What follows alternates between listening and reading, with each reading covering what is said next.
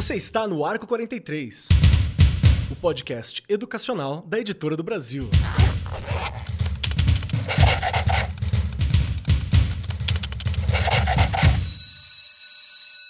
Antes de começar esse programa, eu estou aqui, o Keller do Futuro, para explicar um termo que várias vezes nós utilizamos nesse bate-papo, que é EdTech, que é uma abreviação do termo em inglês tecnologia educacional. Então a gente está falando sobre várias empresas, muitas sem fins lucrativos, outras que estão começando a trabalhar com a educação como oportunidade de negócio e também para facilitar os processos educacionais através da tecnologia. Então tem muita coisa bacana e a gente vai falar um pouquinho sobre isso ao longo do programa.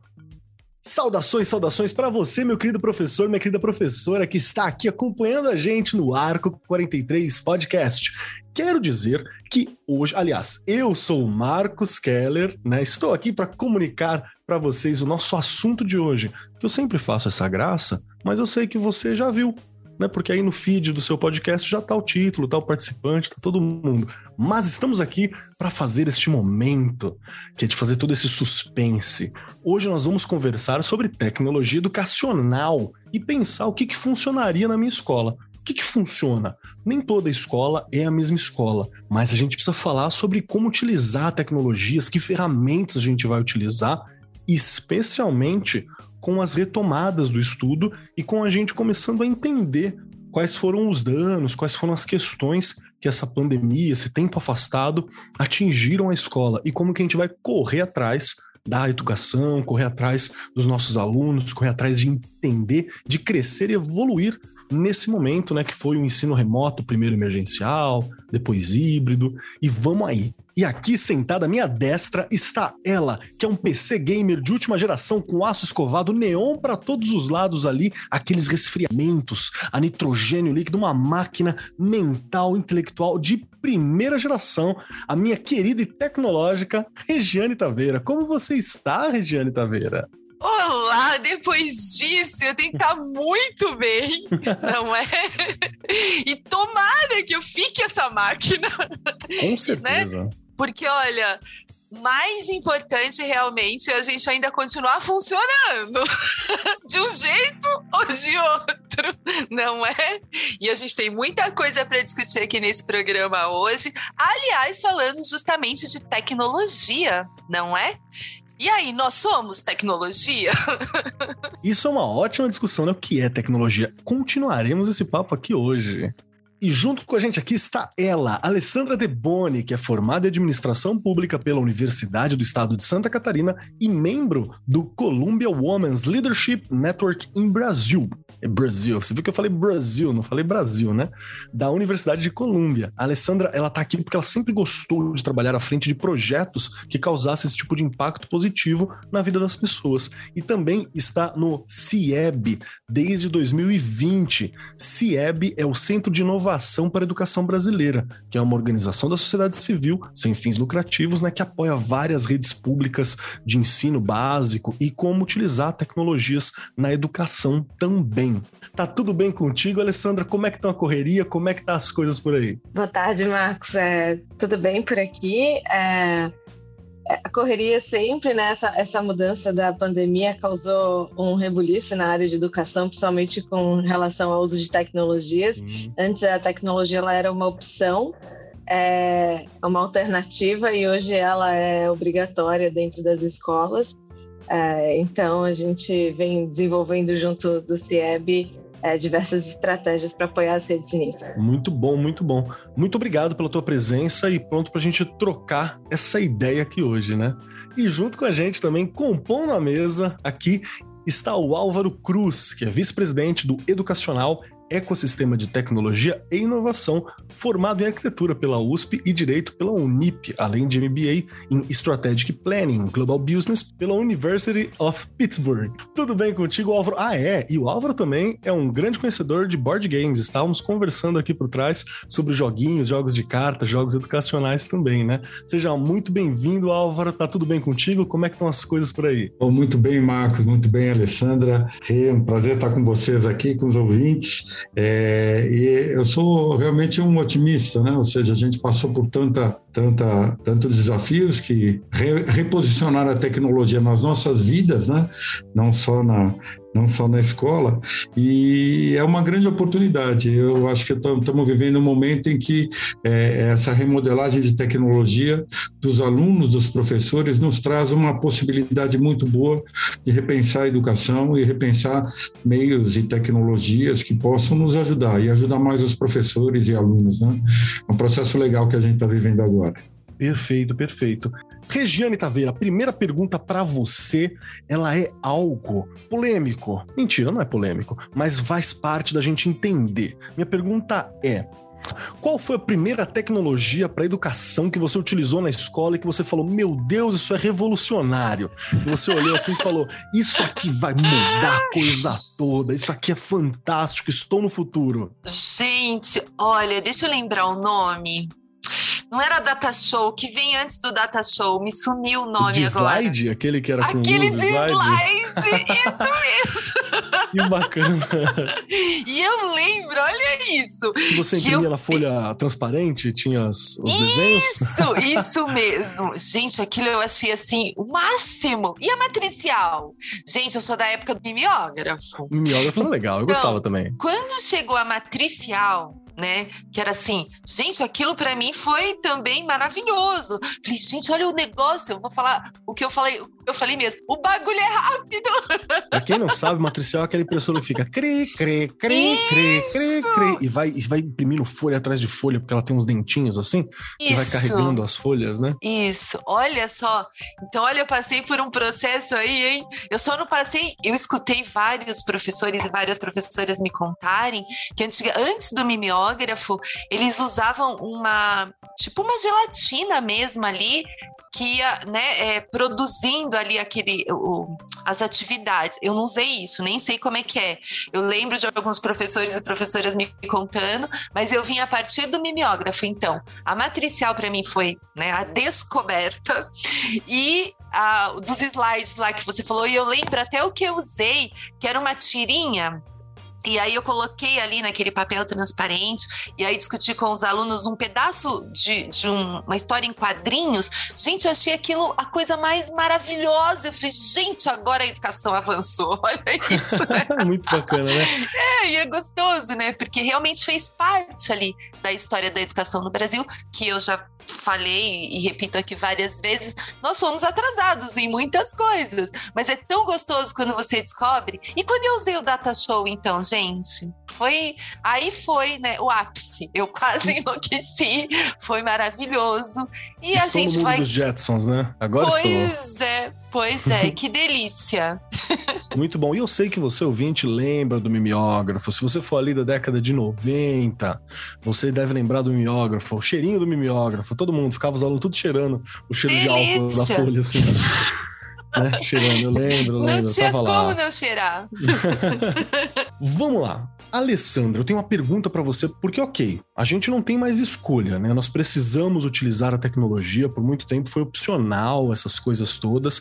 Eu lembro de uma ilustração que eu vi, tipo uma charge, há, sei lá, 15 anos atrás, que era assim, o professor na sala de aula. Aí tinha o professor, ele passava a lição na lousa, ele falava com os alunos, os alunos copiavam no caderno.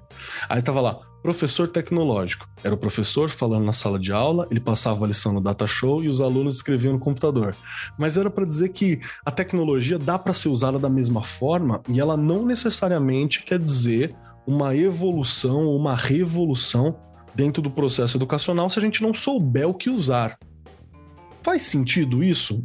Essa, essa questão, você acha que ela ainda é polêmica nesse momento? Com certeza, né? Porque a tecnologia ela é uma ferramenta para o ensino.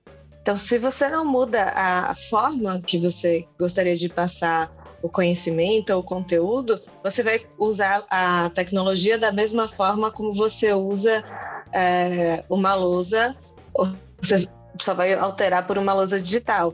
Se você não mudar a forma como você é, utiliza o conteúdo, é, como você quer repassar esse conteúdo, você não está mudando. é, a tecnologia vai ser o mesmo formato. E esse é um dos grandes problemas. Hoje a gente tenta, é, e a gente tentou com a Covid, e alguns estudos já vêm trazendo que não tem dado muito certo, a gente tenta transpor a sala de aula da forma como ela é hoje e as mesma sala de aula de 60 anos atrás é, para o ensino remoto causado pela pandemia. E, e isso, é, de fato, não vai mudar a forma como você ensina, entendendo que o ensino remoto traz outros contextos é, totalmente diferentes de uma aula presencial. Então, é, isso ainda é muito polêmico. Alguns estudos trazem que, inclusive, a tecnologia não causa impacto no aprendizado, mas o que causa impacto no aprendizado não é a ferramenta. O que causa impacto no aprendizado é a metodologia que você vai utilizar para ensinar. E a tecnologia traz outras possibilidades e outras metodologias inovadoras para ensinar os estudantes. Perfeito. E eu lembro que eu senti muito isso no começo da pandemia e das aulas remotas, que até teve uma, uma participante aqui com a gente que ela deixou bem claro. Ela falou assim: são aulas remotas, mas a gente não está fazendo aula remota, a gente está fazendo ensino remoto emergencial, porque várias escolas não estão preparadas para receber, a gente não sabe usar. E aí eu me lembro muito de uma questão que foi o tempo da aula dentro do digital. Né? A gente quis só transpor aqueles 50 minutos de aula para o digital. 50 minutos de aula dentro da sala de aula é uma coisa. 50 minutos de aula dentro de, uma, de um espaço digital é outra coisa completamente diferente. Então a gente demorou bem uns seis meses assim na escola que eu trabalho para entender o que, que era esse processo todo. Você lembra, Rei, como é que tava essa doideira?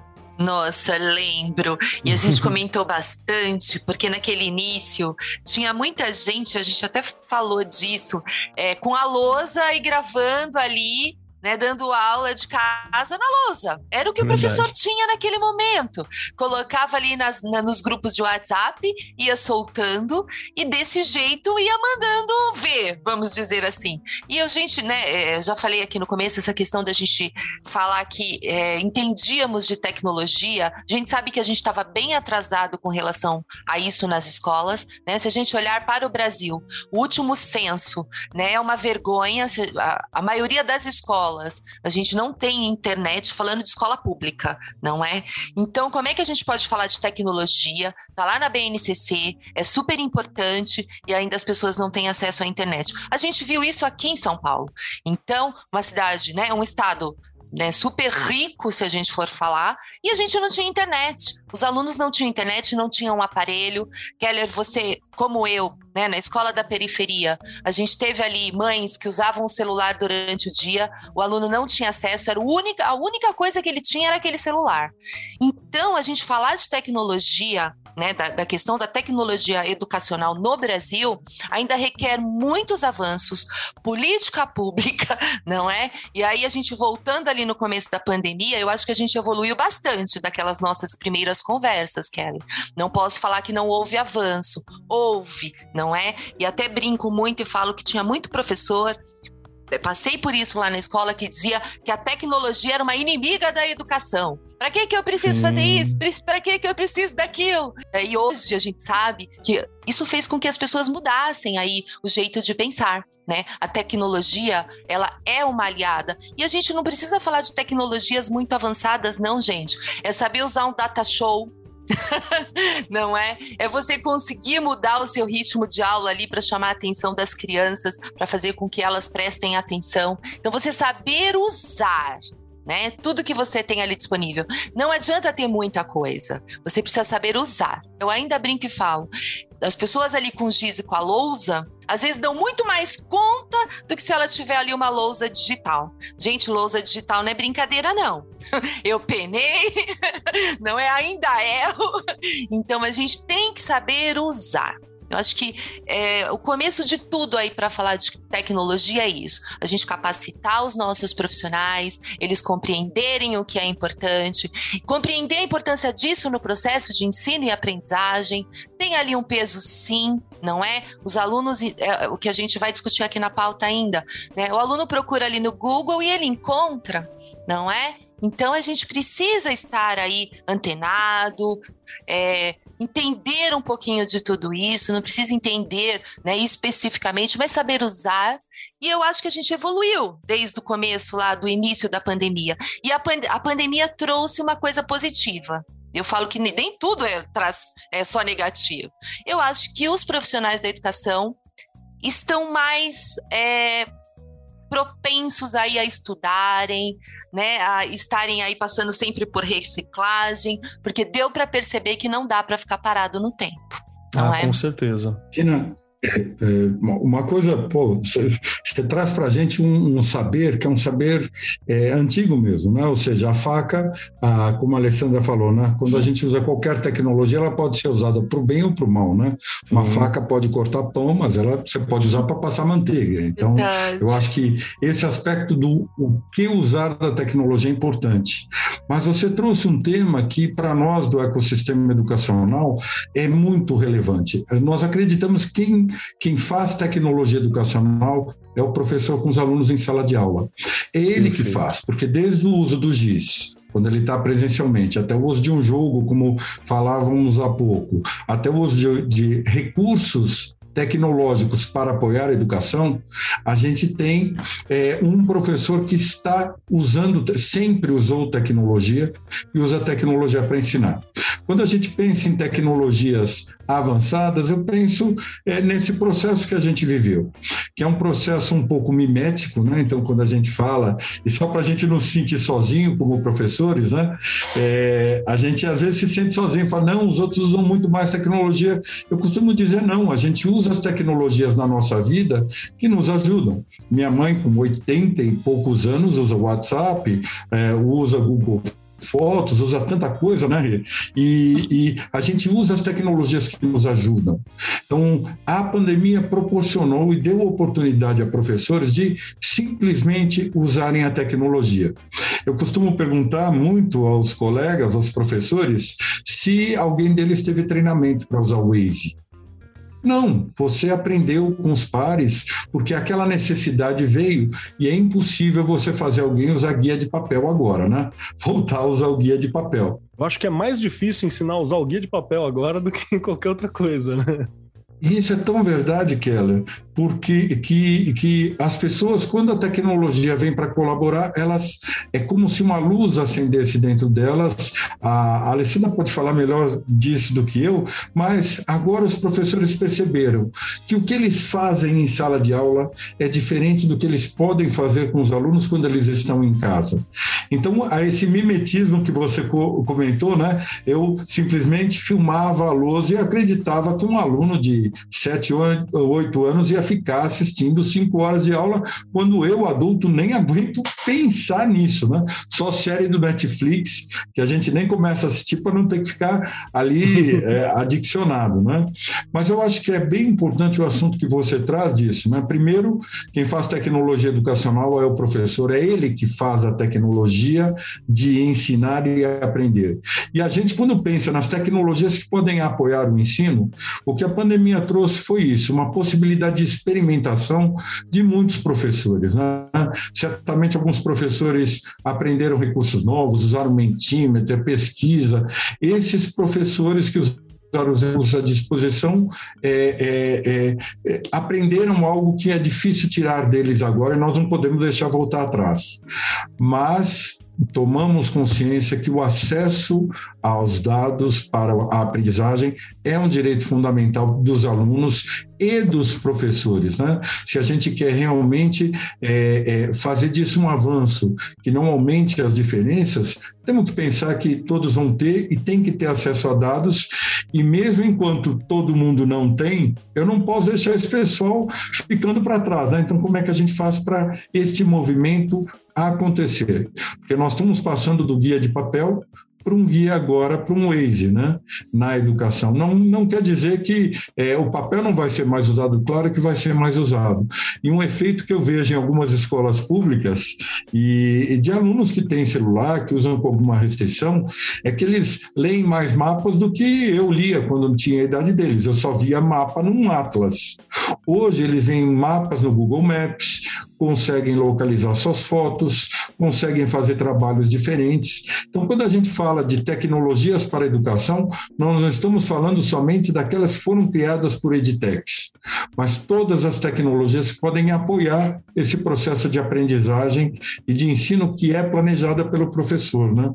Então, é, tanto o aspecto que a Alessandra trouxe, quanto o que a Regina traz do direito universal a esse acesso, eu acho que são muito bacanas a gente descobrir e e, e, e, fomentar os professores que se sentiram empoderados pelas tecnologias que liderem esse movimento né, de uso é, uso racional da tecnologia, porque em alguns momentos tinha uma decisão que vinha muito de cima a baixo, né? Sim. Você deve usar esta tecnologia. Eu falei, opa, opa, né? o que, o que eu quero usar para este efeito agora, né? Eu acho que tem muito disso, dessa flexibilidade. Perfeito. Eu acho que aí a gente entra num ponto que é meio que o tema principal do que a gente vai tratar agora, que é justamente esse conceito de curadoria que é um curador? Curador é aquela pessoa que vai. É, é uma ação, né? uma postura diante de determinados itens, determinadas coisas, determinadas informações, que você vai determinar o que, que é relevante, você vai categorizar isso, você vai ver o que, que serve, o que, que não serve, vai experimentar, porque curadoria também não é uma receita pronta. Né? Não quer dizer que vai funcionar, quer dizer que tende a funcionar, quer dizer que você deve olhar de determinada forma, tal equipamento eficiente, tal olhar para um programa, tal olhar para um aplicativo, tal postura. Eu acho que essa é uma questão que também é papel do professor, né? O professor é um curador de conhecimento, um curador de informação. Essa é uma postura. E aí eu vou puxar para você, Alessandra, uma questão quanto a isso. É, como que você vê o, o significado de eu ser um, um, curador educacional e um curador tecnológico, né? De certa forma, para ajudar na educação e para ajudar os professores, os alunos dentro da escola.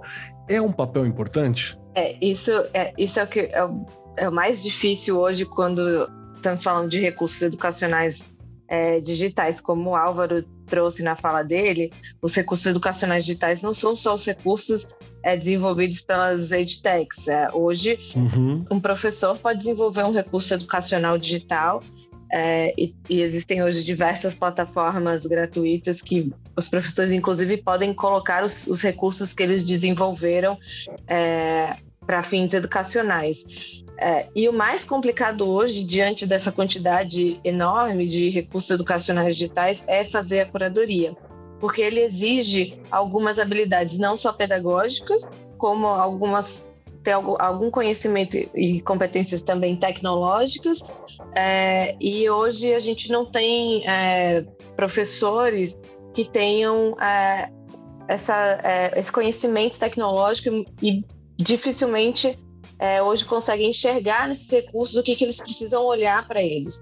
É, o CIEB a gente vem desenvolvendo alguns critérios de curadoria, a gente tenta até é, até onde a gente acha que o professor vai conseguir avaliar isso minimamente. Então, é, por mais que a gente não consiga ir a fundo no detalhamento de coisas muito técnicas dos recursos tecnológicos, mas o que, que ele consegue olhar em termos de tecnologia, especificações técnicas, que vai fazer com que ele consiga usar esses recursos é, digitais. Isso ainda é um desafio grande, não só aqui no Brasil. Sim. Isso é um desafio grande é, no mundo todo. A gente vem é, observando o que está acontecendo em outros é, laboratórios de inovação e que, e que olham bastante para isso.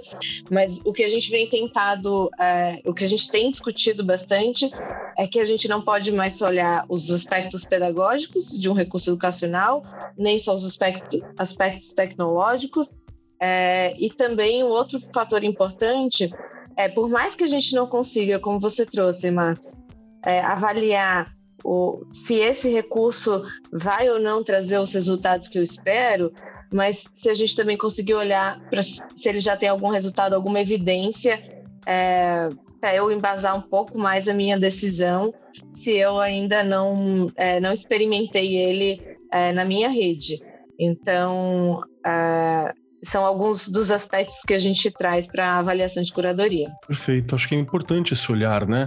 Álvaro, o que, que você acha dessa, desse, dessa postura do professor quanto a ser um curador de, de, processos educacionais, porque eu acho que nós já fazemos isso como professor, de, de várias formas. A gente escolhe os livros que vai trabalhar, né? A gente faz uma curadoria de determinadas habilidades que a gente acha que é melhor desenvolver e outras não. A gente faz uma curadoria de temas, suprimindo duas aulas, em duas aulas um assunto, ou aumentando em três aulas um outro assunto que a gente acha que é importante. Estamos sempre fazendo esse papel de curador. Só que eu acho que não era tão identificável e nem era aplicado a um ambiente tecnológico que que sempre foi meio estranho, né? A nossa escola, ela, ela, ela reproduziu uma escola antiga, né? Uma escola do século XIX, da Revolução Industrial, né? Era, era uma escola que que, que ela faltava esse, esse, esse compasso com a evolução. Até pouco tempo o celular era proibido dentro de uma sala de aula. Agora, se não fosse celular, a gente não teria tido aula. Então é muito curioso. Como que você vê essa, essa relação nossa com fazer uma curadoria com questões digitais, com aplicativos, com programas, né? É, primeiro, eu, eu, gosto muito dessa abordagem, né? É, o professor ele tem vários papéis, né? Um deles é curar. Né? Então, se ele está imaginando o que ele vai ter que ensinar, ele tem que buscar os melhores recursos para que o ensino aconteça. Né? A Guilmar Namo falava muito disso, né? professor, no final do ano, você ensinou, professor? Ensinei, ensinei, ensinei, ensinei, ensinei. O seu aluno aprendeu? Não? Então você não ensinou. Então, no fundo, no fundo é isso. É. Eu, eu vou chamar aqui a Alessandra já para falar. É, o CIEB tem um guia de tecnologias que apoia essa curadoria. É, então, cadastrando essas tecnologias, por quê? Eu não sei se vocês sabem, no Brasil nós estamos hoje com perto de 502 edtechs, 480 já listadas ali por um trabalho do CIEB muito importante. E quando um professor se, se depara diante disso, é, ele tem um, é, veja, ele tem que se perguntar, né, qual é a melhor tecnologia para aquele momento?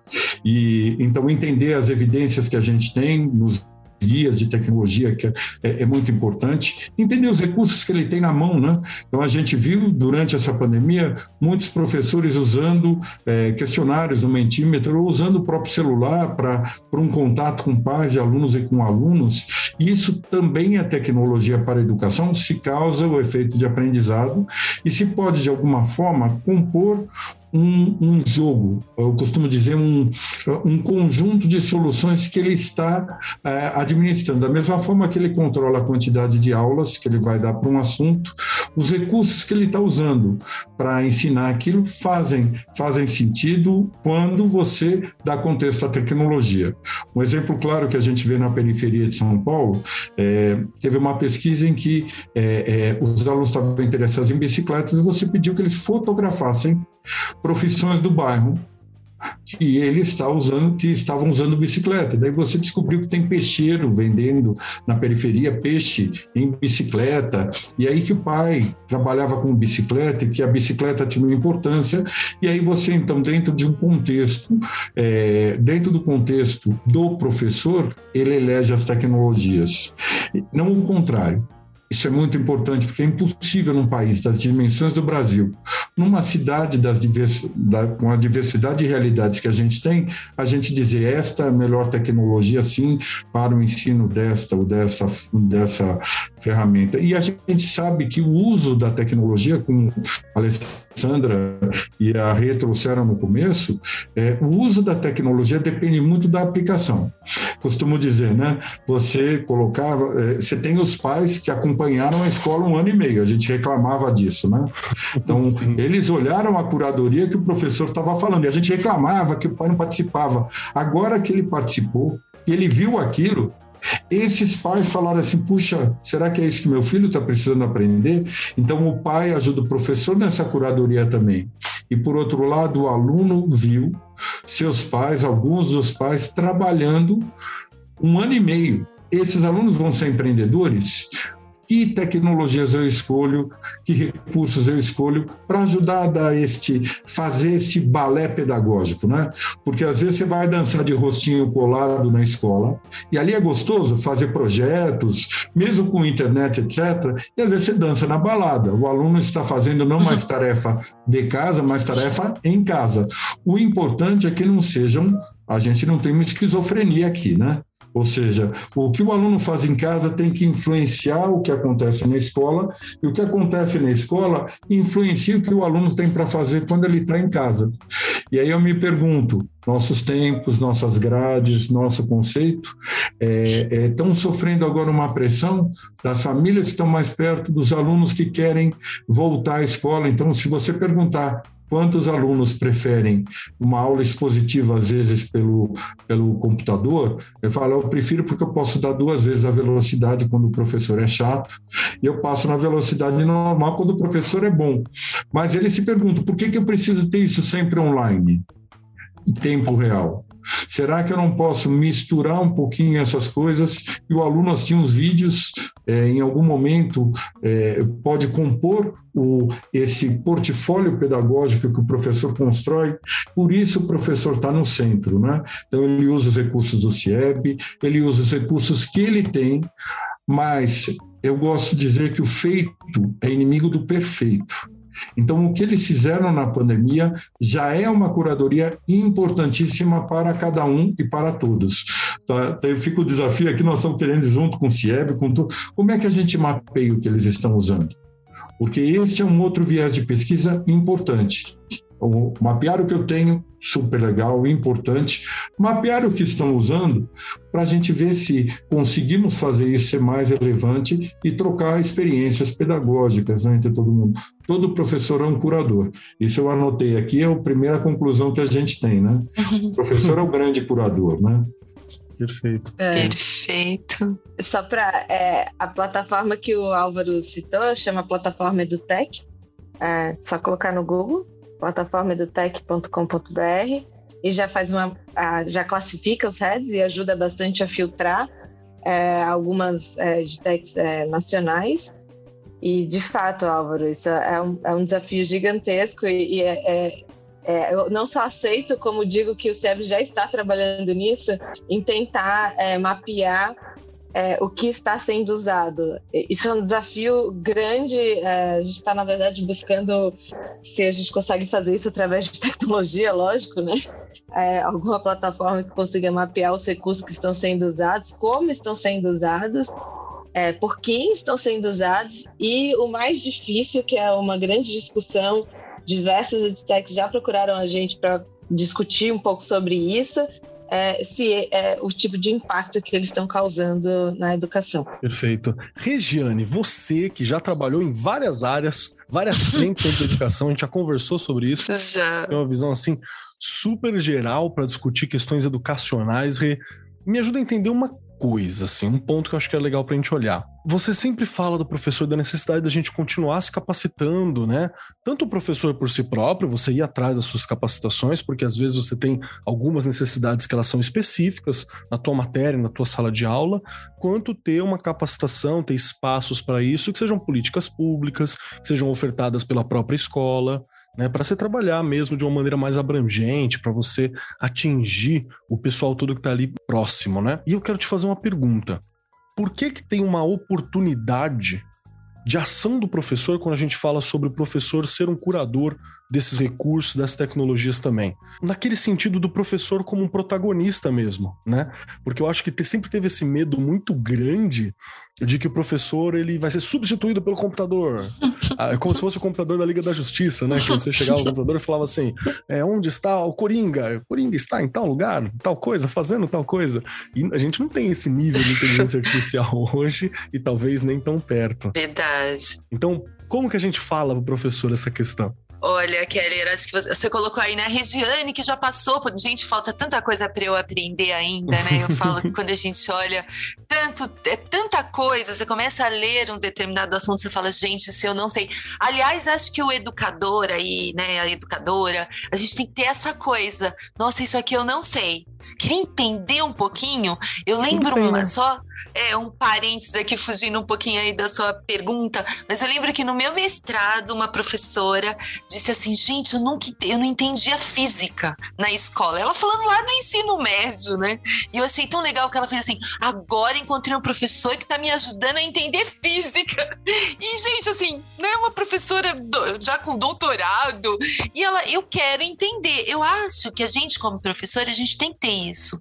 Essa coisa de querer aprender, porque a gente passa isso para o aluno o tempo todo. Né? Se você mostra essa vontade, eles também começam a ter. A gente sempre falou disso aqui. Eles se espelham muito na gente, não é? Se eu sou aquele professor que não mostro curiosidade, meu aluno também vai ser aquele que vai ali, vai escrever, anotar o que ele tem para anotar, vai ligar o computador, desligar, e só isso na minha aula. Então a gente tem que ter esses cuidados. E Keller, você colocou uma coisa super importante agora. Acho que essa pandemia nos mostrou que a tecnologia jamais vai um professor ou uma professora Jamais, não é? Eu já disse aqui anteriormente. Há professores que fazem maravilhas com giz e com a lousa. não é? Despertam, saem, vão ao pátio, vão fazer uma leitura lá na, embaixo de uma árvore que, e desperta muito mais ali, amplia o conhecimento né, do aluno e da aluna que estão ali. Então, realmente, eu acho que uh, a pecinha fundamental somos nós a gente não vai ser substituído e a gente tem que entender que a gente precisa tá, estar o tempo inteiro buscando capacitação. Seja como você falou, eu me sinto na necessidade de aprender algo, então eu busco aquilo individualmente, mas é obrigação, e eu vou bater nesta tecla sempre, né, da rede, seja ela municipal, seja ela estadual, seja ela federal, formar os seus professores e suas professoras. Formação continuada dentro da escola é uma coisa que não pode faltar. E a tecnologia está envolvida nisso, porque eu já comentei aqui que lá no início da pandemia eu tinha uma professora que ela não sabia mexer no Word né? Então ela precisava nos mandar documentos enquanto eu estava ali na escola e ela não conseguia. Aí você fala, ah, Regiane também ela não buscou. Tá, talvez ela não buscou. Né? Tem ali uma parcela de culpa da pessoa? Claro que tem, né? Mas a gente também pode ir ajudando. São coisas simples. Olha, gente, liga aí. Vamos hoje a gente no ATPC, a gente vai aprender a fazer uma planilha no Excel. Parece que é uma coisa tão besta e tem gente que não sabe.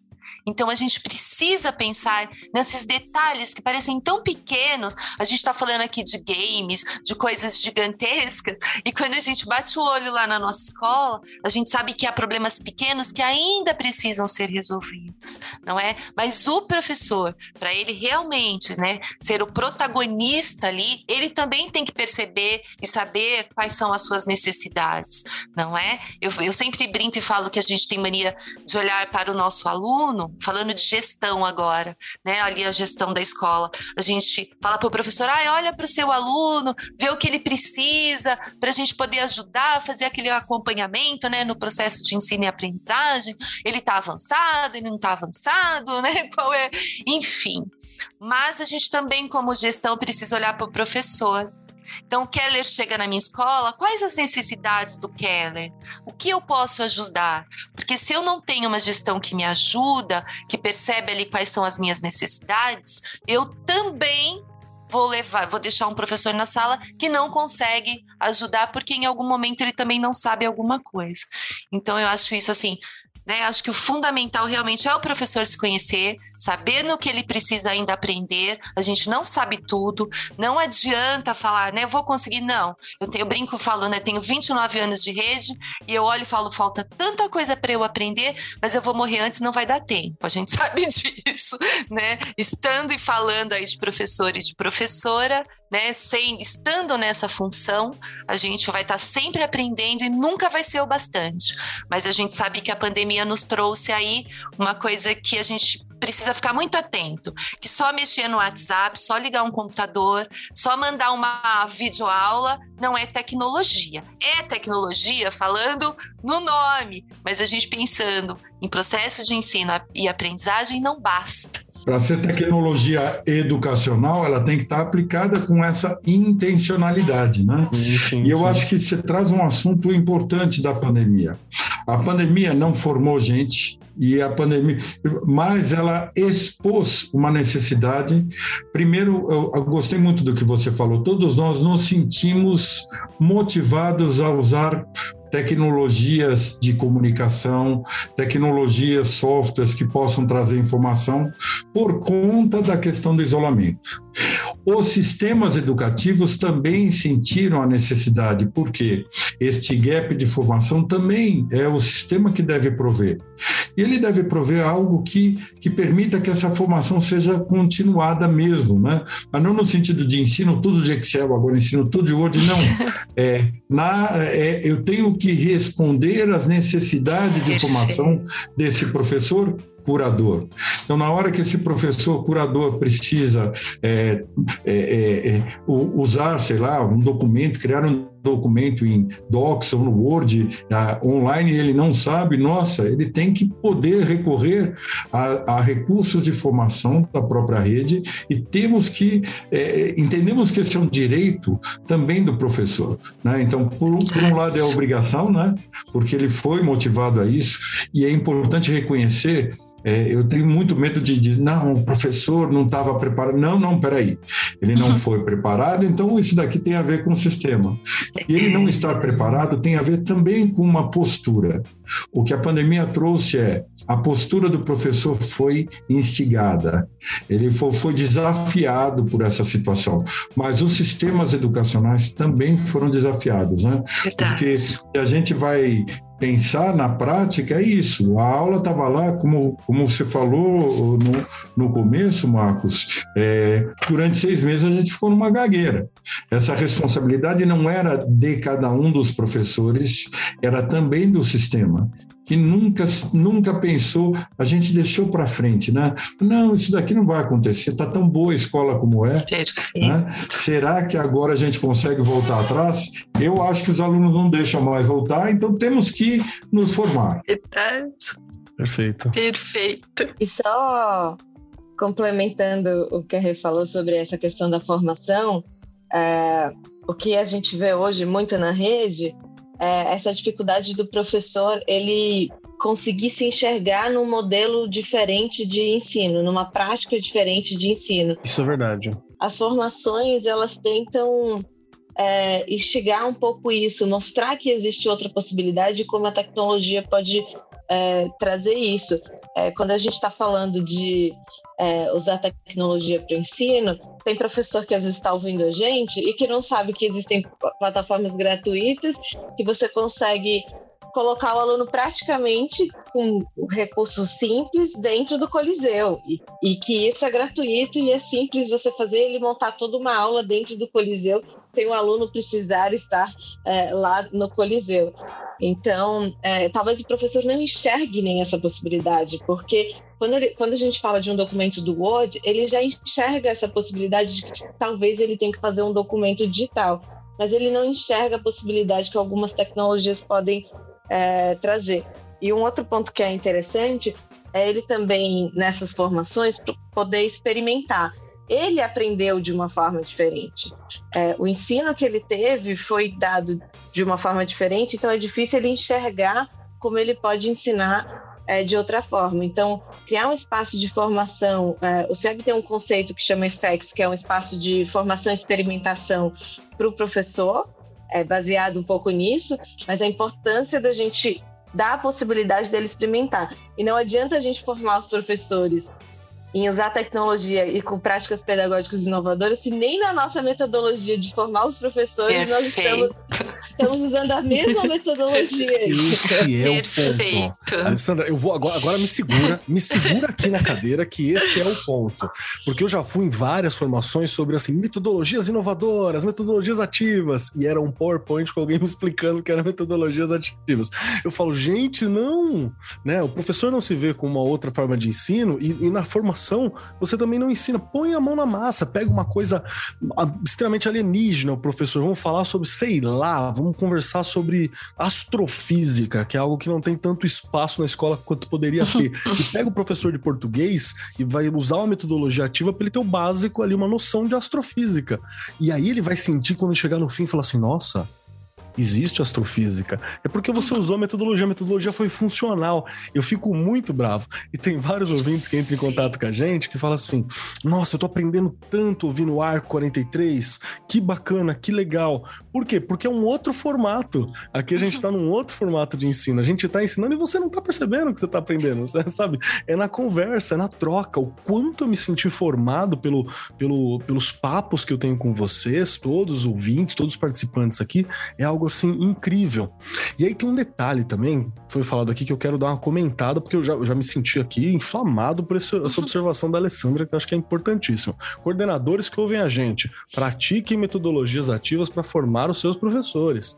Gestores, façam isso, não passa só o PowerPoint, não. Pode fazer o PowerPoint também, como uma forma de organizar tudo. Depois, para ele entender o processo né, total, mas faz por a mão na massa que tem uma questão que eu acho que é importante, que os alunos eles se espelham na gente muito também. A Rê falou um pouco sobre isso. Então, por exemplo, algo que eu sempre faço nas escolas que eu vou é que eu quero que tenha um momento de poesia, quero que tenha um violão ao acesso, porque eu acho que isso é legal para ter uma troca. E aí você leva um violão uma vez, você descobre que tem três, quatro alunos que toca. Aí de repente você descobre que tem três, quatro que querem aprender. Então ele, isso estimula a acontecer. De repente tem música fluindo dentro da escola, numa aula. De repente o intervalo começa a ficar musical. De repente você tem poesia aparecendo, porque eles acabam se espelhando naquilo que a gente está fazendo. Então isso é importante. É por isso que o professor tem que ter uma relação com a tecnologia no sentido educacional. Acho que é importante. E um outro detalhe também, que é citando o professor Clóvis de Barros, não especificamente como ele citou, mas citando ele no na primeira primeiro programa que a gente gravou para essa temporada, que o professor arrebenta, né? A gente uma coisa que ficou provado é que o professor virou youtuber em três meses assim no começo da pandemia, né? Vira, aprendeu que era YouTube, gravar, já tava falando galerinha curte sinaliza, manda não sei o que, papapá, compartilha. Então existiu essa essa essa coisa que instiga que o Álvaro citou aqui, teve para muitos professores assim, e tem professor que inclusive não quer voltar, tá? No YouTube gostou, né? Tá fazendo podcast gostou, tá trabalhando metodologias ativas e gostou. Então é uma forma muito bacana. E aí tem uma cobrança aqui que eu quero perguntar também tudo que a gente está falando, ele entra naquela ideia do letramento digital que a gente estava posicionando, né? Que a gente está falando. E eu tinha dificuldade para entender algumas coisas dessa, porque quando você é alfabetizado, você esquece o processo de alfabetização como foi difícil, né? Você esquece como foi esse processo. Recentemente a gente fez aqui pela Editora do Brasil um bate-papo com o pessoal da educação infantil né? E teve uma conversa que foi assim deliciosa junto com a Daniela Baraguás e a Talita de Cássia, que foi sobre é, a questão do letramento, né? O pré-letramento na educação infantil. E eu achei fantástico, porque realmente teve um existiu um pré-letramento. Em algum momento eu não sabia identificar sílabas, né? E aí eu fui aprendendo. O letramento digital tem isso também. Né? Você precisa começar a identificar, porque senão vira aquela uma caixa mágica o computador. O celular é uma caixa mágica que você fala algumas coisas e coisas acontecem. E na verdade não é isso, tem uma lógica por trás. Existem melhores aplicativos para determinadas funções, existem alguns, aplica alguns aplicativos que não são legais. Raramente vai ter um super aplicativo que vai servir para tudo, né? tem essas, essas questões que elas são identificação e letramento digital. E eu vou puxar para você Álvaro, meu querido, porque a gente tem essa necessidade do letramento. Quais são os maiores aliados, assim, desafios que você observa nessa questão? É, o, o, letramento digital tem sido é, é, é, amplamente estudado, né? então o pessoal da Mindset de Israel acho que tem uma, uma experiência bacana para a gente trazer aqui e estamos conversando sobre, sobre o assunto, né? porque é, fiquei encantado com, com a tua introdução, porque o letramento digital realmente é, tem conexão com o letramento é, que a gente é, viveu, o letramento, é, o aprender a ler que reproduz de alguma maneira a história da humanidade, né? Sim. Então você tem a história contada primeiro, depois você tem os desenhos, as cavernas para chegar até a escrita, né? Inverter esse processo pode causar uma série de, é, é, de danos assim na estrutura de aprendizagem, né? O letramento digital também, eu acho que ele segue esse mesmo caminho e o grande passo que a gente deu na pandemia é, foi muito isso, né? Primeiro experimentar, né? Então, antes de ensinar a escrever, o aluno conta, é, contar, né? Então você ouve, você fala e mostra e experimenta, né? É, vou citar aqui uma, uma companhia aí, aproveitando o pessoal, é, é, é o Tiago Rached do da Letros e o Luiz, é, vale a pena entrevistar. Eles têm um programa chamado Letros. Luiz é um apaixonado por educação e ele tinha um projeto chamado Primeiro Livro, que era para criança escrever e publicar seu primeiro livro, então digital, com curadoria de professor. E eles passaram por uma plataforma que procura agora ajudar os alunos na correção de redações para o Enem. Então eles, eles não dizem, eles não, têm, não usam inteligência artificial para isso, eles usam uma inteligência estendida. Então, a primeira questão deles é isso. Nós temos que ajudar os professores que querem melhorar na, no aprendizado de, é, de, ensinar, na tarefa dele, a tarefa do professor é ensinar, fazer redações, e cada vez que ele pede uma redação, volta com uma pilha de redações para casa. Então, eles criaram um sisteminha em que o aluno vai escrevendo online e ele vai mostrando e coletando uma série de informações e já dando feedback imediato para o aluno primeiro modelo para o letramento do professor em relação a essa ferramenta, porque a crítica já vem, né? Fala assim, não, mas ele vai corrigir todas as redações, tá mais certo? Não, ele corrige com 95% de acuidade redações para o Enem. Primeiro momento de letramento digital para um programa como esse é o professor sentar, sentar e escrever uma redação e ver o, a interação, as devolutivas estão tendo do professor. Segundo momento, que é o desenho nas cavernas, como é que acontece? Ele percebe que ele recebe um sumário de todas as redações de todos aqueles alunos. Isso dá algumas dicas para ele melhorar a aula dele presencial. E o terceiro momento é ele usar a ferramenta. Então, daí, quando ele deixa os alunos fazerem três ou quatro redações corrigidas com o apoio da Letros, quando ele deixa isso acontecer e é, a quarta redação é ele que leva para casa, ele já propõe uma redação tendo feito intervenções pedagógicas em relação aos pontos que estão sendo em comum entre os alunos. Então, o letramento digital ele sempre envolve isso. Primeiro que a gente viveu na pandemia. Você falou do youtuber, né? O professor não sabia nem gravar vídeos Mentira, né? Ele já gravava vídeo no celular, o que ele não sabia era publicar no YouTube. Exato. Então, no primeiro momento, ele viu que aquilo era uma necessidade dele. Ele perguntou para o amigo, então não teve nenhum treinamento de youtuber em nenhuma prefeitura que eu conheci. Né? Em nenhum estado, ah, não, vamos formar os nossos professores. Não, é a necessidade que movimentou o aprendizado e a curiosidade dele. Segundo momento foi ele exercitar. E muitas vezes, agora a gente costuma dizer que esse momento de desenhar nas cavernas é pedir para um aluno ensinar. Para um aluno mostrar como é que é a gravação e como põe, como usa aquela tecnologia. E o terceiro, daí ele se aventura.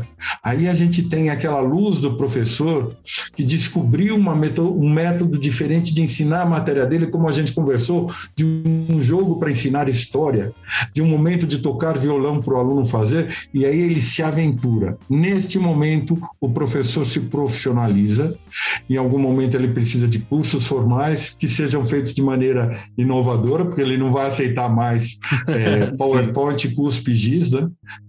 PowerPoint e cuspe só, né? Porque não tem giz aí na, na parada, né? Mas ele vai, não vai aceitar mais isso porque ele se empoderou disso daqui. E aí reforça a curadoria e reforça a flexibilidade que ele tem que ter. Porque não quer dizer que toda a aula dele ele tem que usar aquela tecnologia a partir de agora, substituir a lousa por um PowerPoint. Bom, isso é terrível, né? Então, acho que respeitar esse movimento de letramento que é necessidade, prática compartilhada e formalização da prática, né? É o que permite que você tenha um, um caminhar em qualquer software educacional ou em qualquer software usado para fins educacionais. E o professor está no centro disso, né? Perfeito. Perfeito. Alessandra, minha pergunta para você também essa, essa questão, porque o CIEB ele está fazendo uma curadoria para facilitar o professor também. Você tem alguns acessos, você tem algumas questões ali. Então, com, como que funciona esses, esses desafios do letramento, né? essas dificuldades, essas facilidades, esses olhares a partir do, da tua visão? É, a gente não necessariamente a gente faz curadoria, né? A gente está ajudando no processo de curadoria no momento que a gente cataloga os, as, as edtechs. Sim, sim. É, eu acho que o Álvaro colocou bem essa questão do, do letramento é, digital. É, na verdade, só queria complementar com o que a gente também tem que trazer nesse processo de letramento digital. Também são alguns riscos é, que, que os professores precisam estar atentos. Boa. É, riscos é, ligados à, à, segurança de dados, é, riscos ligados à segurança individual, ainda mais quando eles estão lidando com é, alunos, é, estudantes a, menores de, de idade e, e o quanto é, eles precisam também passar isso para os estudantes em, em, sala de aula. Então, a tecnologia, a gente fala que a escola, a gente chama o conceito de escola conectada para a gente, não é necessariamente uma escola conectada à internet. A gente fala que é uma escola conectada no seu tempo. E não tem como a gente deixar a tecnologia é, fora da escola, como a gente não tem, não tem como deixar hoje mais a tecnologia fora de uma empresa. É, a tecnologia vem, é, muda um pouco é, as exigências, as competências é, socioemocionais é, que a gente espera do mercado, é, que a gente espera dos cidadãos também, né? Então a gente cria um novo vem atualizando também, é, você, Keller, que entende um pouco de filosofia, é, as questões né, morais, é, éticas. Então, é, esses são alguns pontos que a gente também tem que tratar quando a gente está falando sobre o letramento digital. Perfeito. Acho que e são olhares que, que são importantes que a gente também tem que se atualizar. Porque isso acho que é outra questão que a, que a tecnologia fez. Ela deu uma segmentada. Tem problemas que são problemas para mim, mas que não são problemas ainda do meu estudante que está na escola. E tem problemas que o estudante está sofrendo que eu posso não estar tá conseguindo ver. Porque tem essa, experim essa experimentação da, da vida com a tecnologia que ela é muito particular, né? A gente até fala que o ensino híbrido ele tem uma, uma especialização, uma particularidade para cada aluno muito grande, né? Esse acho que é o grande desafio do professor hoje quando a gente pensa no ensino híbrido. E também existem dificuldades que são particulares de cada um e que a gente tem que tentar estar atento a isso. Acho que é mais uma questão que faz parte desse processo de letramento digital. Regiane, você fala para mim, escutando aí o Álvaro, né, e a Alessandra, já me veio aqui a cabeça, né, quando a gente fala de letramento, o professor aqui, né, você sabe, sou pebinha, sou pebiu, pensando lá na alfabetização, não é? O letramento tá ali ligado às letras, né, ao processo de você compreender mesmo, é uma leitura de mundo, né? Sim. Compreender é, tudo que está ali ao meu redor, e aí, quando a gente pensa no letramento digital, eu falava muito isso lá na escola, é, pensando que você tem. É como se você fosse aprender realmente um novo idioma. não é uma coisa tão simples, não é? Você vai ter que entender ali códigos, palavras, né? É, não é só a capacidade de leitura e de escrita, vai muito além então, realmente é uma coisa é, que eu falo que é complexa, mas não é impossível, né? Não fiquem com medo que falando assim, nossa, como aprender um novo idioma. Professores e professoras, vocês já passaram, estão na metade do caminho depois dessa pandemia, não é? Agora a gente precisa realmente aperfeiçoar, descobrir novos é, caminhos aí, entendê-los para poder desenvolver lá na sala, né? Estando presente agora que nós vamos estar lá na escola de novo, já estamos, na verdade, né, Keller? Você já começou aí também. Então, a gente precisa realmente agora só é, aperfeiçoar. Eu acho que metade do caminho a gente já percorreu. Perfeito. Um, pegando o gancho só dos recursos gratuitos, Keller, é, você vê, nós estamos operando e trouxemos aqui para o Brasil o Hub Educacional, que aumenta a segurança. Então, cria uma camada de segurança, cria um login único, que é outro problema de adoção de tecnologia, né?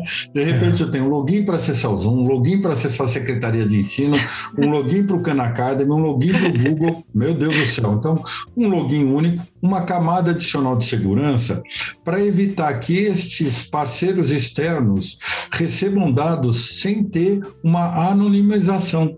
O que é isso? Que permitam que, nesse momento que eu estou usando um dado tão sensível como é o dado do aluno, que a gente não tenha ninguém querendo vender sapato para esse aluno depois. Então, você manda o dado um pouquinho é, é, sem essa é, é descaracterizado, né? A gente chama de pseudo anonimizado, para ninguém poder usar esse dado.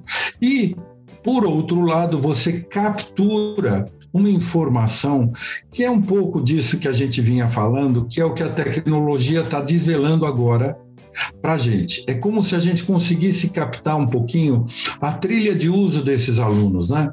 Então, eu tenho alunos usando mais softwares de matemática, menos e assim por diante. E quando você cruza tudo isso, você vê um relevo, ou você vê o que a gente chama de cartografia da aprendizagem desses alunos e pode interferir, intervir é, em algumas escolas. Por exemplo, você pode descobrir que tem algumas escolas no seu momento de letramento, que estão precisando. Então, olha, nós estamos aqui, a gente, um aluno ao vivo, a gente precisa intervir mais na questão da leitura, ou aqui a gente tem que intervir mais na questão da, da escrita e você usar com sabedoria. Os recursos nos ajuda. E esse acesso ao Hub é gratuito e o interesse é que, primeiro, esses dados sejam também, é, não os dados individuais, mas essa coleta de dados permita que a gente gere políticas públicas. Se Boa. a gente parar para pensar, os microdados que vêm da Prova Brasil tem, demoram três anos para chegar. Portanto, nenhum aluno estava em pandemia uhum. quando esses microdados chegaram. Como é que eu posso gerar política educacional sem essa inteligência? E eu acho que com isso a gente é, é, traz o terceiro tema que é importante para o letramento digital, para a conversa que a gente está tendo, que é o uso de alguns desses aplicativos trazem um superpoder para o professor. É como se ele aumentasse a visão. Lembra o que eu falei da Letros? Puxa, agora os alunos podem fazer quatro redações e olha qual é o prazer de eu estar escrevendo e receber aquele retorno na hora. Então, esse aluno se engaja mais com o processo, o processo é mais engajador, mas o professor recebe depois, não um monte de relatórios, pelo amor de Deus, né?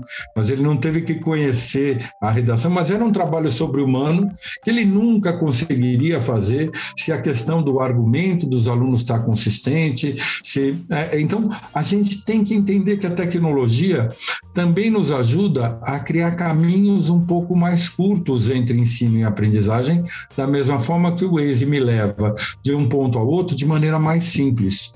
Toda tecnologia que favorecer este entendimento, essa inteligência estendida para o professor, vai ter sucesso no futuro. E aí é o uso da tecnologia que foi construída para a educação, mas é o uso de tecnologia também não. Mas nós precisamos mapear isso. Precisamos entender como o aluno hoje está usando, porque a nossa intervenção tem que ser um pouco é, como a intervenção de um médico que está acompanhando os sinais vitais, né? Ou como hoje as pessoas que usam o reloginho lá para pegar a pulsação, que junta com, com a balança que tem o peso, porque eu quero hoje eu quero saber a saúde do português do meu aluno. Eu não quero saber, olha, tá, não me manda muito dado, não, porque eu já não aguento mais, né? Mas eu quero saber quais são os indicadores de aprendizado de português que eu posso juntar para reunir e ajudar o professor. Quais são os que ele precisa ou ele pode passar a ver? E, ao mesmo tempo, com esses indicadores, o que, que ele faz com isso? Então, Perfeito. o terceiro ponto, acho que do letramento, é ele perceber que, que essa, algumas ferramentas digitais podem trazer informação sobre o que o aluno está fazendo, é, é, é, mesmo quando ele não está presente. É, poucos conhecem a taxonomia de Bloom. Bloom fez um estudo logo depois, ele ficou muito incomodado porque que os alunos não aprendiam o que precisavam aprender. E ele colocou um professor auxiliar dentro da sala de aula que ficava olhando e revisava os cadernos dos alunos e via o que eles tinham anotado. No final da aula, ele contava no ouvido do professor: Olha, eles não pegaram direito esse tema. Olha, esse outro tema aqui, você tem que mexer nisso ou mexer naquilo. Com isso, a aula do professor melhorava e ele conseguiu quebrar aquela curva normal de aprendizagem. A tecnologia pode ser esse professor auxiliar pode ser o escravo do professor, ou seja, pode ser uma ferramenta para o professor também coletar indicadores.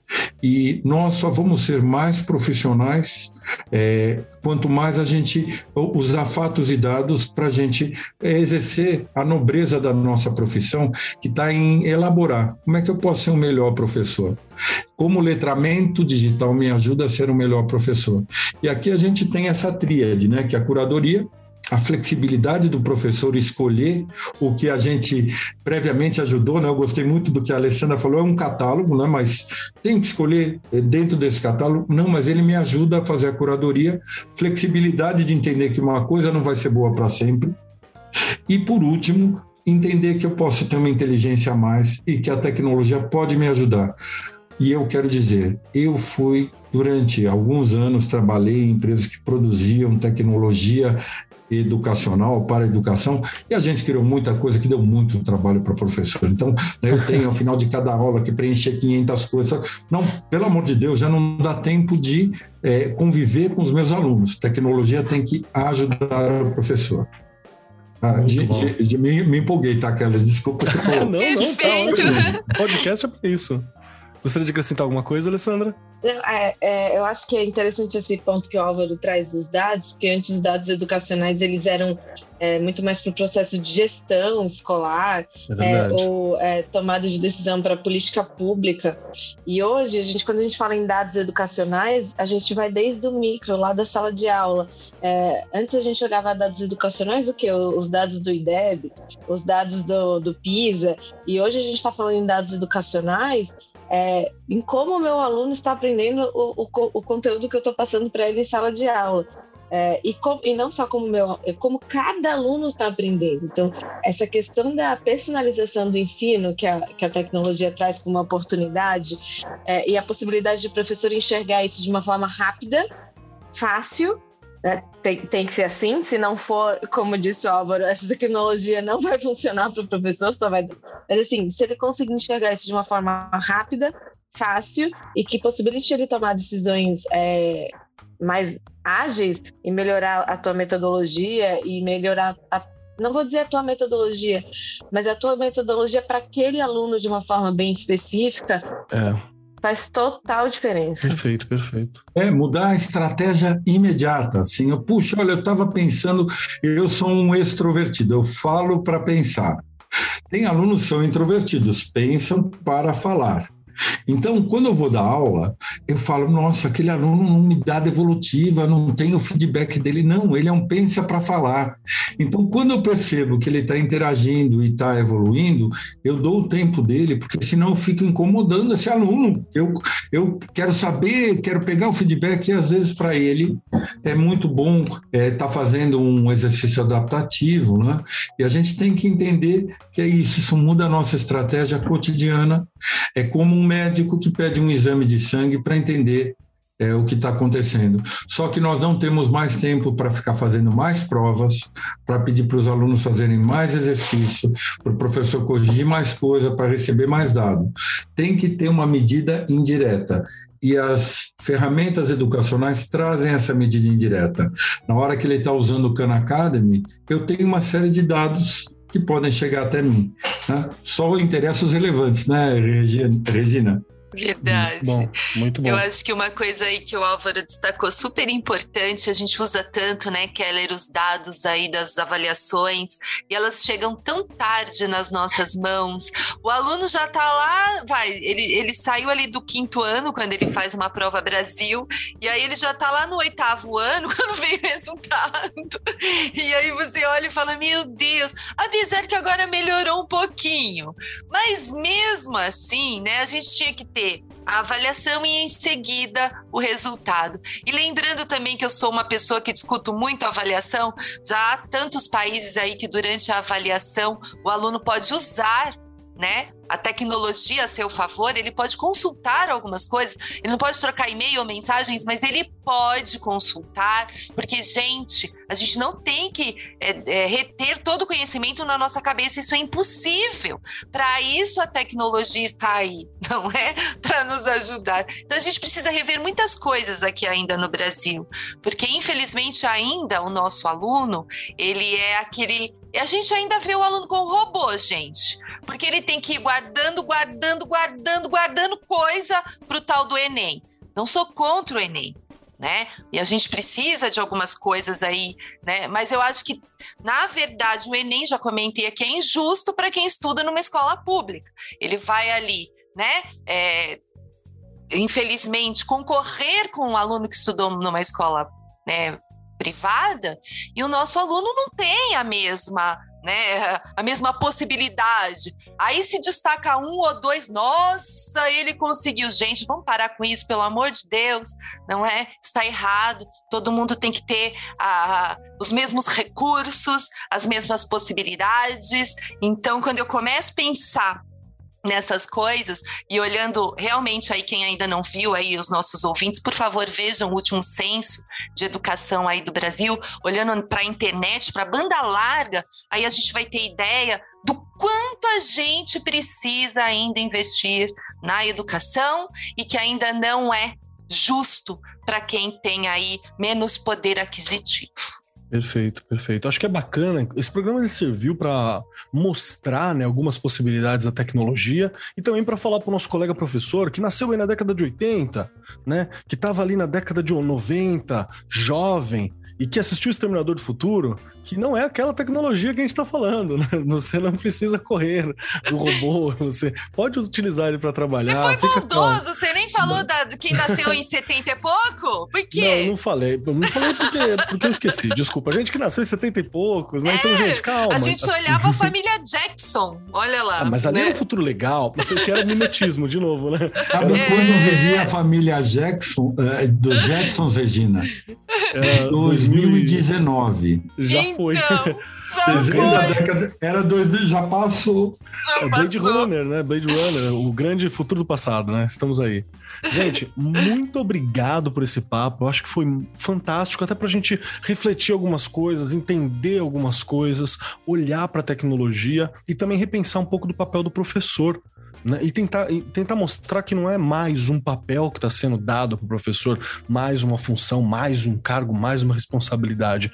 Não é isso. Na verdade, é uma, é uma chance que, você, que a gente tem né, de, de tirar um pouco algum peso, uma certa carga e uma forma de trabalho que vai ser mais significativa para a gente, para nossos alunos que estão ali presentes, né? Nossos estudantes que estão com a gente no dia a dia. E que a gente vai precisar dessas tecnologias para correr atrás do prejuízo, né, que a gente teve pela pandemia, por tudo isso que aconteceu, né? Tem, tem coisas importantes para a gente fazer. Caminhando para a questão final aqui, quero avisar neste momento os nossos convidados que eles não sabem, mas existe aqui uma, um, efeito mágico barra tecnológico que você tem que responder três questões que não são difíceis, fica calmo, para conseguir sair dessa, desse ambiente virtual que a gente está. Senão você fica preso aqui o fim de semana inteiro. É uma escape room. Você vai ficar o fim de semana inteiro preso dentro de uma sala de bate-papo sozinho. O que é um inferno dantesco, né? Hoje em dia, na situação em que a gente se encontra, nós não queremos. Então, olha as três questões, hein? Se preparem. Primeira questão se você gostou do programa. Difícil, difícil, eu sei. Segunda questão. Como que a gente encontra vocês e o seu trabalho? Como é que a gente entra em contato? Como é que a gente sabe mais? Se vocês quiserem ser encontrados, é lógico, né? E a terceira questão. Um pedacinho de vocês, uma reflexão, uma ideia, uma, um filme, uma proposta, uma frase, algo de vocês que possa acompanhar os nossos ouvintes ao longo da semana para ir ecoando nos ouvidos e no coração para pensar, para ajudar a estender um pouco disso e conhecer mais, tanto da gente que está fazendo o programa, quanto das coisas que nós estamos apresentando e defendendo aqui. E para dar tempo dos convidados pensar, Regiane Taveira, sua linda, minha querida, vamos lá. Você que é aquele computador de última geração que está aqui presente ao meu lado semanalmente. Três questões para você. Primeiro, se você gostou do programa. Segundo, como que a gente te acha? E terceiro, um pedacinho de Regiane para o nosso ouvinte montar aquela Regiane inteira dentro de casa, já de pedacinhos em pedacinhos. Vamos lá, eu adorei o programa, aprendi tanto, escutando o Álvaro, a Alessandra, você. Eu falo que a gente, nessas discussões, a gente vai anotando tanta coisa, né? E por fim você fica buscando. Eu não sei vocês, mas eu acabo no sábado e domingo buscando as coisas que eu fui anotando por aqui, porque não dá para esperar. Isso é importante, realmente é uma formação. Estou por aí no Instagram, no Facebook, aqui no Arco 43. E durante a nossa discussão, é, eu acho que é legal a gente é, ressaltar aí que é importantíssimo o professor se conhecer, e fica essa frase aí, né? Individualmente o que eu preciso de formação e no coletivo o que eu preciso. Saber o que cabe ao sistema e que eu tenho que cobrar dele, já que né, eu estou dentro de uma rede pública, seja ela privada, também não importa. O que este sistema pode me dar e me ajudar na minha formação. Então, isso é importante. E claro que individualmente o que eu preciso buscar também, que a gente não pode jogar só para o sistema, né? O governo não me deu, não sei o que. Vamos parar com isso, gente. A gente tem coisas que cabem a nós também, como profissionais, aí buscar. E lembrar sempre, né? que equipamentos, infraestrutura é importantíssimo. Não tem como a gente avançar se isso não, se não houver investimento nesta área. E a gente pensando aí em todo o nosso Brasil, há muita coisa ainda para ser feita, e acho que se a gente nos unir, cobrar de quem né, a gente tem que cobrar, não ficar quieto, não dá para ficar quieto, né? A Regiane brigando de novo, né? Eu não paro. Mas enfim, a gente tem que fazer isso, cobrar e, e, e, acompanhar e falar: olha, isso aqui é de vocês, gente. Os alunos precisam. Cabe a nós, professores e professoras, não parar de lutar por uma educação melhor e tecnologia. A gente tem muito que avançar ainda no Brasil e a gente precisa continuar brigando. Perfeito, Rê, muito obrigado. Obrigado por estar aqui com a gente, obrigado por compartilhar tanto a experiência, teus olhares. Obrigado por estar me ajudando nessa formação sempre, viu? Agradeço pelo seu Sim. tempo e presença aqui com a gente. Eu que agradeço. o milho vou... virtual, você esqueceu do milho virtual. Ah, é hoje. verdade, vocês não sabem. A Regina ela acrescentou um milho virtual no canto dessa sala virtual. Então, se não responder, ainda tem milho para ficar ajoelhado no fim, porque ela tá lembrando do, do ensino que, graças a Deus, ficou para trás. Né? E vamos lá, Alessandra Deboni. Seguinte, minha querida, muito obrigado pela tua presença, muito obrigado pelo nosso bate-papo aqui, por ter acrescentado tanto e ter apresentado tantos conceitos, tantas possibilidades para a gente hoje aqui. E temos três questões para você para poder descansar e sextar, porque o nosso ouvinte sabe que eles ouvem na quarta, mas a gente grava na sexta. Então a gente sempre fala de sextar aqui porque é algo que nós queremos muito. Vamos lá, três questões para você. A primeira, se você gostou do programa. A segunda, como a gente te encontra, como a gente sabe mais sobre você e seu trabalho. E a terceira questão, o que, que você gostaria de deixar ecoando nos corações e mentes dos nossos queridos ouvintes. Obrigada, Carla, pelo convite. É, adorei o programa. Queria agradecer é, a oportunidade é, não só de estar é, aqui divulgando um pouco do trabalho que o CIEB vem fazendo, mas tentando despertar na cabeça dos professores um, é, um pouquinho mais essa possibilidade deles utilizarem tecnologia é, no dia a dia. É, aprendi muito também com o Álvaro, com a Rei, com você nessa conversa. É, se alguém quiser saber um pouco mais sobre o meu trabalho, é só procurar no LinkedIn, Alessandra Deboni. E sobre o CIEB, é entrar no, na plataforma do CIEB, que é cieb.net.br. Lá vão vocês podem encontrar tanto alguns conceitos que eu falei aqui, alguns estudos de caso, quanto a plataforma EduTech, é, a FX, várias coisas que a gente comentou aqui hoje.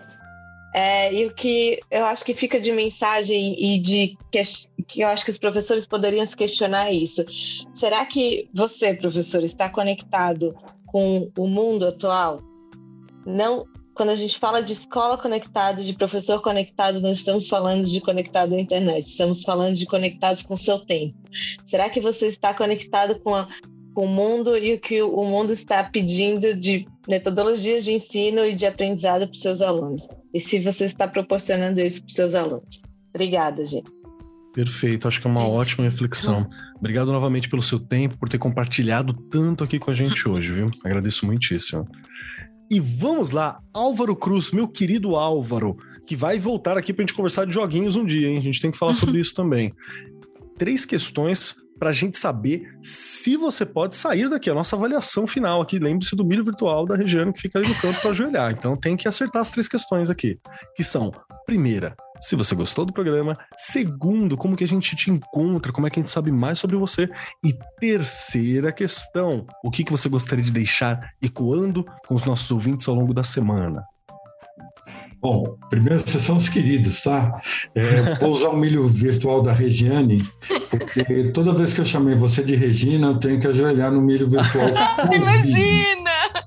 Né? Chamei de Regina algumas vezes, já estou ajoelhando no milho virtual. Imagina! É, então, mas vocês são os queridos, adorei te ouvir, Alessandra. Keller, você é um, é um anfitrião melhor do que da Ilha da Fantasia, né? muito um ótimo. Nossa, que delícia, que delícia esse papo aqui, né? Gostei muito, adorei. Então, é, primeiro, eu vou deixar dois recados meu. Minha vida, é, como é que é? A minha vida virtual não é uma outra vida, né? É a mesma vida. Então, vocês podem me encontrar aqui em Curitiba. Primeiro, quem vier para cá, me manda uma mensagem. Eu estou no Face, no Instagram, no LinkedIn. Álvaro Luiz Cruz, com S, tá? É, é, e como é que vocês podem acessar essas dicas que eu dei? Né? O Hub, que é essa que já tem hoje, já reúne aí, tem 5 milhões de alunos no Brasil, então é, conectados e a gente está cada vez mais crescendo, conectando também EdTech, soluções é, como Zoom, como outro, para a gente ter essa, esse movimento acontecendo, é hub.educacional.com. Isso é uma iniciativa internacional gratuita, então só entrar por lá. Se você quiser ter a sua escola conectada ou a prefeitura, isso eu acho é, essencial. E o segundo é o, é o ecossistema educacional, que é um ecossistema que procura juntar esses três itens, né, que é um pouco de curadoria, para português, para matemática e para STEAM, nesse momento, flexibilidade e um pouquinho de inteligência, o educacional.com.br. Então, ali vocês têm esse negócio. E a mensagem, o fechamento que eu quero deixar para vocês é, é, primeiro, um fechamento dessa paixão. Né? Eu queria que cada um lembrasse do primeiro momento de felicidade que teve na vida. Né? O meu foi quando eu saí de casa e eu vi todos os meus amigos felizes naquele dia. Eu achei que foi por conta do meu aniversário, porque eu nasci dia 12 de outubro, dia da criança. Então, no meu aniversário, todo mundo tinha ganho presente, estava todo mundo feliz, né? E eu enchi durante muito tempo minha mãe, porque, porque que se eles ganhavam presente no meu dia, eu não ganhava presente no dia deles, né? Queria ganhar presente. Mas o primeiro momento de felicidade que a gente lembra é, é, o que traz essa alegria, que é a mesma alegria que a gente teve quando o primeiro aluno da gente aprendeu alguma coisa, e é a alegria que a gente teve na pandemia, do primeiro movimento de letramento que a gente teve, e a gente se percebeu capaz, capaz de fazer um vídeo no YouTube, capaz de usar algo, e aí nós descemos do nosso trono e aprendemos com os alunos, com os outros colegas professores. Então, eu queria que a gente é, guardasse isso, essa é a minha mensagem final. Né? Nós não estamos falando nada diferente que o professor sempre fez, mas a motivação tem que ser esse momento de alegria que cativou cada professor, que é o momento de alegria que a gente vê quando um aluno da gente, hoje em dia, se transfere no momento que ele aprende, mas eu queria guardar no momento que ele, professor, aprendeu algo mais, se sentiu capaz, se sentiu empoderado, porque foi isso que a pandemia trouxe para a gente, né?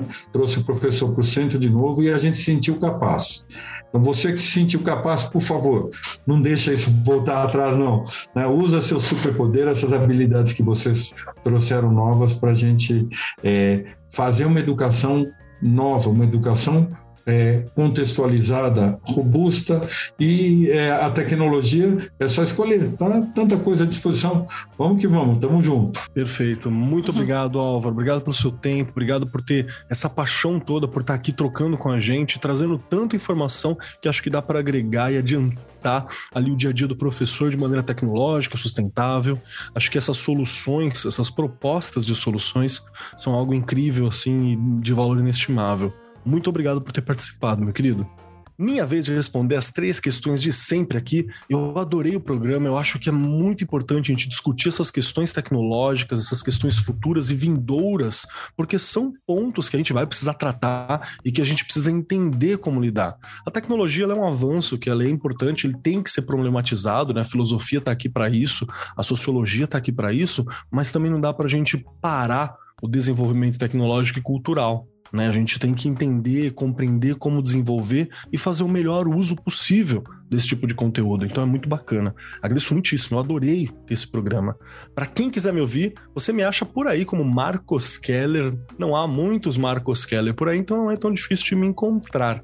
E é Cobalt Keller no Instagram pode colar por lá, que é meu Instagram pessoal mesmo, a gente tá conversando sempre, batendo papo, tem fotinho, tem fotinho das minhas gatas lá também, para quem quiser vir. E por fim, a minha indicação hoje para vocês, meus queridos ouvintes, é, eu vou abrir um pouco meu coração aqui, hein? vai um pedacinho meu mesmo. Eu sou um fã de ficção científica e de fantasia para literatura. Eu gosto muito do estilo cyberpunk né, que é um subgênero da ficção científica que fala sobre um futuro distópico, que fala sobre alta tecnologia e baixa qualidade de vida. Só que, né, chega uma hora que a gente percebe que o cyberpunk ficou muito próximo do real para ele ser bacana, então dá uma cansada. E tem um estilo também que tem surgido chamado solar punk, que é um futuro onde tudo deu certo. É um futuro onde as coisas estão funcionando, onde tudo está bacana, onde tudo é sustentável. E não faz muito tempo saiu um livro no Brasil chamado Solar Punk: Histórias ecológicas e fantásticas em um mundo sustentável. É uma coletânea de contos, de várias historinhas, que foi organizada pelo Gerson Lodge Ribeiro. Você acha aí nas livrarias, você acha em formato digital, Solar Punk, dá uma olhadinha. É muito bacana a gente ver como a gente pode ser muito melhor que é uma das coisas que eu gosto, por exemplo, em Star Trek, né? Que é esse futuro onde a humanidade deu certo e caminhou para a melhor forma de si mesmo. Então, fica uma dica para vocês. No mais, muito obrigado por esse programa, muito obrigado por você, querido ouvinte, que nos acompanhou até aqui. Espero que esse programa sirva para você pensar a educação, pensar a tecnologia, melhorar suas aulas, melhorar sua relação com a tecnologia e com os alunos. No mais, eu sou Marcos Keller e até semana que vem.